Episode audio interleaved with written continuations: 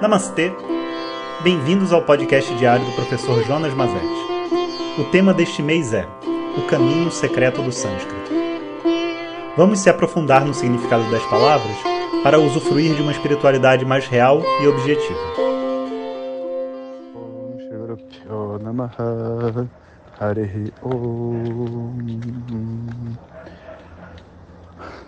Bom dia, pessoal.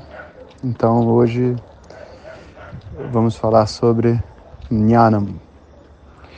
Eu escolhi essa palavra porque eu quero fazer um áudio especialmente curto. E essa palavra tem muitas derivações, mas a gente pode entender a raiz dela. Esse Nha faz esse essa raiz Nha faz todas as palavras derivadas do conhecimento.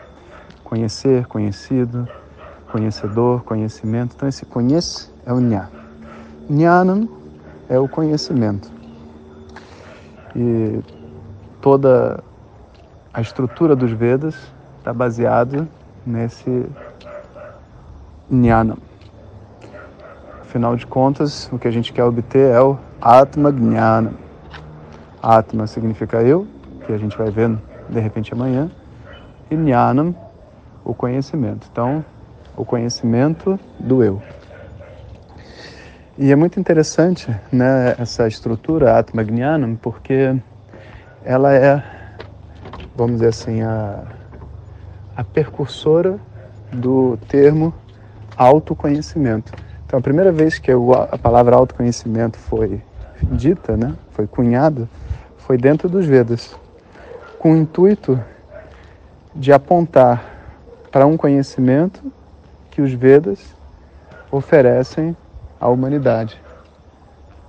Através do, do, do estudo dos textos e da relação professor-aluno e tudo mais, existe algo a ser conhecido. Autoconhecimento, né, na verdade, não é a palavra original. A palavra original é conhecimento do eu. Aí essa ideia de autoconhecimento é porque, né, figurativamente, de si próprio, conhecimento de si próprio, autoconhecimento. Mas a gente tem que tomar muito cuidado, porque o que eu considero que eu sou, esse corpo e essa mente, não é o conhecimento que os Vedas está dando. Os Vedas está explicando aquilo que você é, mas que você não sabe que é. Não o que você pensa que é, aquilo que você é de verdade. Por isso que em vários momentos dos Vedas vai aparecer essa palavra, Paramatma, sabe? Querendo dizer assim, não é o eu que você conhece, é o eu superior, é o eu mais importante, é o eu mais profundo, né? E o que dá esse conhecimento desse eu é então esse Atma Gnana, o próprio conhecimento. Auto também não é porque é automático que você vai vivendo e o conhecimento vem, e nem porque, é, vamos dizer assim, é um processo natural, sabe? O autoconhecimento não é um processo natural. Ele é um processo que você precisa usar o seu livre-arbítrio para poder recebê-lo. Como, por exemplo, a Lua girando em torno da Terra é um processo, entre aspas, natural e ele é eternamente desse jeito. Para tirá-la de órbita é muito difícil. O autoconhecimento não é natural.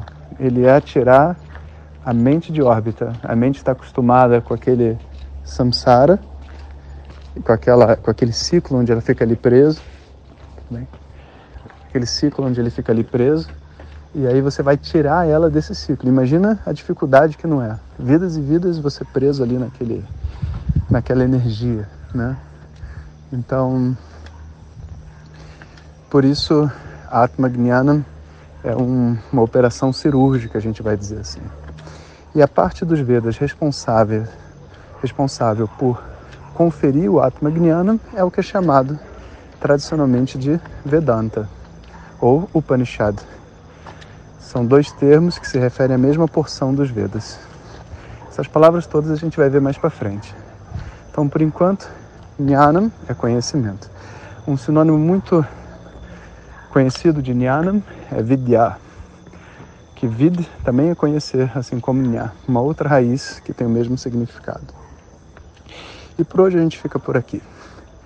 Amanhã a gente vai entender o que é o Atma. Harium. Obrigado por nos escutar.